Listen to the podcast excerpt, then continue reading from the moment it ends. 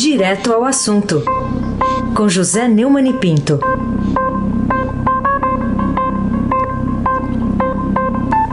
Oi, Neumani, bom dia. Bom dia, Raíssen Abac, Carolina Ercolim. Oi. Almirante Nelson e o seu pedalinho. Bárbara Guerra, Frânio Vanderlei, Clã Bonfim, Manuel Alice Isadora. Bom dia, melhor ouvinte. Ouvinte da Rádio Eldorado 107,3 FM. Raíssen Abac, o craque.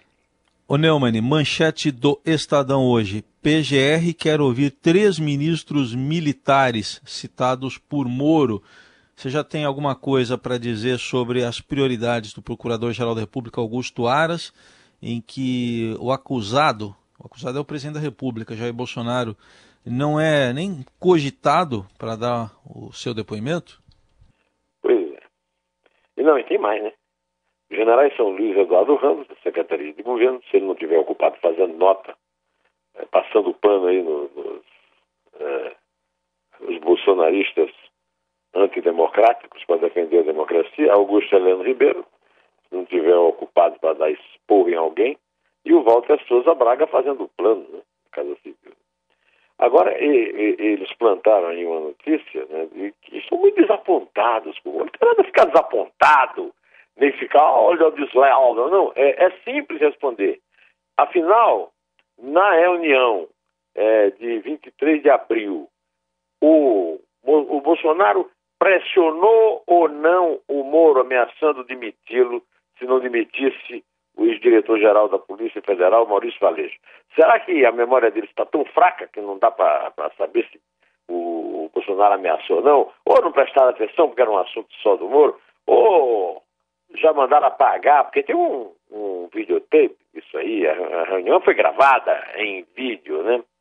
Ah, em conversas reservadas, todos foram enganados pelos ministros da Justiça, esses generaizinhos, meu Deus, eles, eles são umas crianças tão inocentes, tão inexperientes.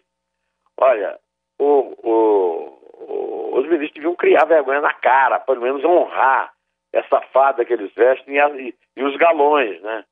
é, receberam instruções para não dar declaração à imprensa. Então, podiam não plantar esse tipo de coisa né, nas redes sociais sobre reuniões de que participaram com o ex-juiz da, o da Lava Jato. Isso é o que o governo Bolsonaro, os seus militares entendem por transparência. Ora, vão se catar. Carolina Ercolim, tintim por tintim. Como você interpreta o pedido da defesa do ex-ministro da Justiça, Sérgio Moro, para quebrar o sigilo do depoimento que o acusador deu, né, que ele deu no sábado lá na Polícia Federal de Curitiba? Ô, Carolina, a advogada Rosângela Augusto Moura, que é a mulher do, do, do, juiz federal, né, ela tinha um perfil chamado Eu Moro com ele, né, e a defensora do magistrado na ação movida pela defesa do ex-presidente Luiz Inácio Lula da Silva contra ele, disse que não interessa a Moro a manutenção do sigilo do processo. Acho também que não devia interessar. Acho que o Moro tem toda a razão de pedir para uh, liberar, né, para abrir o depoimento que ele deu. Por que esconder? Né? Então, o Moro merece todo o nosso aplauso. É, e venho aqui aproveitando a atitude do Moro, que é elogiável, que é transparente, para perguntar por que Aras ainda não pediu ao relator Celso de Mello que abra o sigilo do, do depoimento. É, seria bom fazer um apelo também ao Celso de Mello para abrir esse depoimento para a imprensa e à nação. Seria um ato marcante no momento em que se aproxima a aposentadoria dele, marcada para novembro, quando deverá ser substituído pelo Bolsonaro, pelo petista puxa-saco dele e do, e do Dias Toffoli, André Mendonça. Aliás, o, o, o Moro eh, tem que guardar sigilo das provas que apresentou. Por que, que ele não aproveita, já que ele quer quebrar o sigilo do depoimento, e não mostra essas provas para isso ficar uh, sabendo disso e, e, ele, no ato de civismo, informar a nação? Estamos esperando. Carolina, é, eu conto com essa atitude, tanto do Moro quanto do dos, do procurador e do juiz. Aí se abate o craque. Bom, outro destaque: agressão à imprensa é intolerável, diz Defesa, é uma nota aí do Ministério da Defesa. E que comentário você tem a fazer, Neumann, a respeito dessa nota oficial que foi distribuída ontem pelo ministro da Defesa, o general Fernando Azevedo Silva, sobre a atitude, atitude rancorosa, estúpida aí de participantes da carreata, depois da aglomeração, eh, pró-ditadura e a favor de Bolsonaro?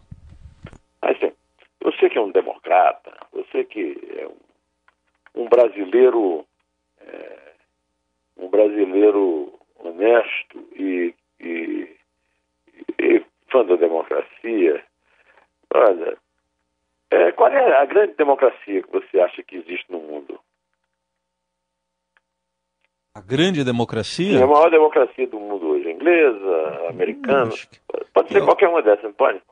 Você pode, se pode lembra ser. de alguma vez algum general está dando entrevista, tá soltando nota é, sobre a força dessa democracia? Bom, Não. aí o fotógrafo, aliás, um repórter fotógrafo maravilhoso, Guido Sampaio, usava uma pequena escada para fazer um registro das imagens, foi empurrado duas vezes por vândalos, canalhas, que desferiram chutes e soco nele. O motorista do jornal, Marcos Pereira, que apoiava a equipe de reportagem, também foi agredido fisicamente com a rasteira.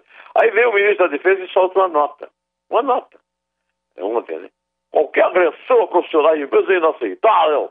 A liberdade de expressão é requisito fundamental de um país democrático. Também é requisito fundamental de um país democrático contar a verdade, ser transparente. Por exemplo, contar se, afinal de contas, o Moro está falando a verdade ou mentindo sobre a pressão do Bolsonaro sobre ele. Né? O próprio Bolsonaro, aliás, admitiu que diz que não houve nenhuma agressão a jornalista nenhum, é, que se houve partiu de infiltrado. Agora, na nota, o ministro da Defesa afirma ainda que as Forças Armadas cumprem a sua missão constitucional. Quantas vezes eu já ouvi isso de oficiais é, das Forças Armadas, Marinha, Exército e Força Aérea? São organismos de Estado, está escrito na Constituição, que considera a independência e a harmonia entre os poderes imprescindíveis para a governabilidade do país. O Brasil precisa avançar, enfrentamos uma pandemia de consequências sanitárias e sociais ainda imprevisíveis. Não era o, o, presidente não disse que era uma gripezinha, ô general? Está traído o presidente, general? Que é isso? Não é uma gripezinha, uma coisa que não ia matar. Não, o presidente também não disse que a morte é natural, quem está vivo morre. Morre, aí o senhor bota numa nota de defesa da imprensa que a, a pandemia eh, exige é, esforço e entendimento de todas as Forças Armadas sempre estarão ao, lado da lei, da ordem, da democracia, da liberdade, e é o nosso compromisso. Ó, dá licença. Carolina Colim, tintim por tintim. Neumani, qual é o tom do principal editorial do Estadão hoje, intitulado Selvagens, simplesmente, a respeito da agressão do repórter fotográfico Dida Sampaio e do motorista Marcos Pereira, que são do Estadão, que trabalhavam nessa cobertura do ato antidemocrático, antidemocrático de domingo lá em Brasília? Selvagens, canalhas, idiotas. Camisa, o editorial começa assim, os camisas pardas, camisas pardas eram o, a, a, o uniforme da, das tropas de assalto de Hitler. Tem também os camisineiros, camisas pretas, que são dos fascistas do Mussolini. É, hoje no Brasil vestem verde e amarelo. As cenas de selvageria protagonizadas por esses delinquentes travestidos de patriotas durante a manifestação com o presidente Jair Bolsonaro em Brasília, ao agredir o repórter fotografia da Sampaio e outros profissionais de imprensa, envergonham a nação. Devia envergonhar também o general é, Azevedo, que devia parar de dar, soltar nota e agir. Aliás, está faltando a ação no Brasil de todo mundo. Polícia Federal, é, Procurador-Geral. Esses caras são soltos por quê? Já faz mais de 15 dias que eles participaram daquela outra tentativa golpista lá de, de manifestação. Cadê os responsáveis? Quando é que vão investigar isso? O, o Estadão, é, no seu editorial de hoje, sobre Selvagens, diz que a escalada golpista conhecido com o avanço de investigações sobre o clã Bolsonaro e também conhecido com a redução significativa do apoio popular ao presidente. A mais recente pesquisa da XP e PESP mostrou que em uma semana cresceu 7 pontos percentuais para 49% a fatia de brasileiros que consideram o governo Bolsonaro ruim ou péssimo. O recado a Bolsonaro vai ficando assim claríssimo. Cada vez menos brasileiros toleram um presidente que, eleito para governar para todos, escolheu agir como condutor de pandilha. É isso aí. tutorial está ótimo. Aconselho a leitura, Raíssa Abarque, o craque. Muito bem, já lemos e apresentamos também a versão radiofônica agora há pouco. Está disponível aí já no, na, na, no portal, no Facebook do Estadão, para quem quiser ver, ler, compartilhar. É... Ô Neumann, queria que você falasse um pouco agora pro ouvinte, trouxesse um pouco pro ouvinte do Eldorado, do seu artigo semanal que está no blog do Neumann, que lembra até um livro que a gente leu, né? Todo mundo leu, que é o Memórias de um Sargento de Milícias, do, do Manuel Antônio de Almeida, mas o seu título é O Contragolpe do Capitão de Milícias. É o, o autogolpe do Capitão de Milícias é o meu artigo no blog de hoje, é o dizendo que quem pensa que tirará a própria casquinha da ditadura em marcha de um mal militar pode tirar o cavalo da chuva, pois nela só terá vez, só terão vez a própria família e seus servos, cegos, mudos e eunucos. É isso aí. É, o último parágrafo é: o calculista da morte reduzida, estatísticos, tem tudo para ganhar competição com os covardes vocacionais em sua corrida do alto golpe anunciado com a cumplicidade do ministro da Justiça André Mendonça. Mestre na arte de bajular chefes, exaltando o cadete Cavalão na modalidade da profecia, e do procurador-geral da República, Augusto Aras, lobo pastorando cordeiros no Ministério Público. Os dois, os filhos e os agressores de profissionais da informação para salvar vidas em carreatas da morte, sentação à extrema-direita do Messias da morte alheia. Aliás, é, já que eu fiz uma propaganda do meu artigo, vou fazer também uma propaganda de uma entrevista maravilhosa que o, o Emanuel Bonfim e o, o Alberto Bombig fizeram com o Luiz Macluf de Carvalho, repórter brilhante, é, que escreveu um livro chamado Cadete e o Capitão. A entrevista é maravilhosa, porque ela mostra como é que foi o acordo pavoroso que o Exército Nacional fez com o capitão é, terrorista e indisciplinado quando o perdoaram é, a história dos laudos. Né? Ele fez um desenho a colocação de bombas. Ele que eu estou dizendo é o Cavalão, o capitão Jair Messias Bolsonaro, também conhecido como Bolsonavírus. Ele fez é, um, um, um croquis em off the record. E a moça Cássia Maria da Veja rompeu o, o, o off the record por um motivo muito simples: defesa do cidadão. Terrorista, não tinha manter a identidade dele é, secreta coisa nenhuma. Olha, aconselho muito, vai lá em Estadão Notícias, ouve a entrevista, você vai aprender muito sobre o, o Bessias. É, Carolina Ercolim, tintim por tintim. Neumani, queria ainda falar contigo sobre a morte do ator Flávio Miliaccio, né, que morreu aos 85 anos, também tem destaque no Estadão de hoje. A morte desse ator, enfim, com tantos personagens marcantes né, no cinema e na televisão. Vou pedir ajuda aí dos nossos universitários. Né? Tio Maneco, né, Raio? Tio Maneco e também o, o xerife, né? Daquela dupla com o Paulo José. Paulo José, o xerife. É, é. é o xerife. Na Grande série, é xerife da minha. A série era. Primeiro eles fizeram o personagem da novela, que foi meu primeiro amor. É. Que, se eu não me engano, foi a novela em que morreu o Sérgio Cardoso. Ele estava é, em plena novela. Quando morreu, eu fui substituído pelo Leonardo Vilar.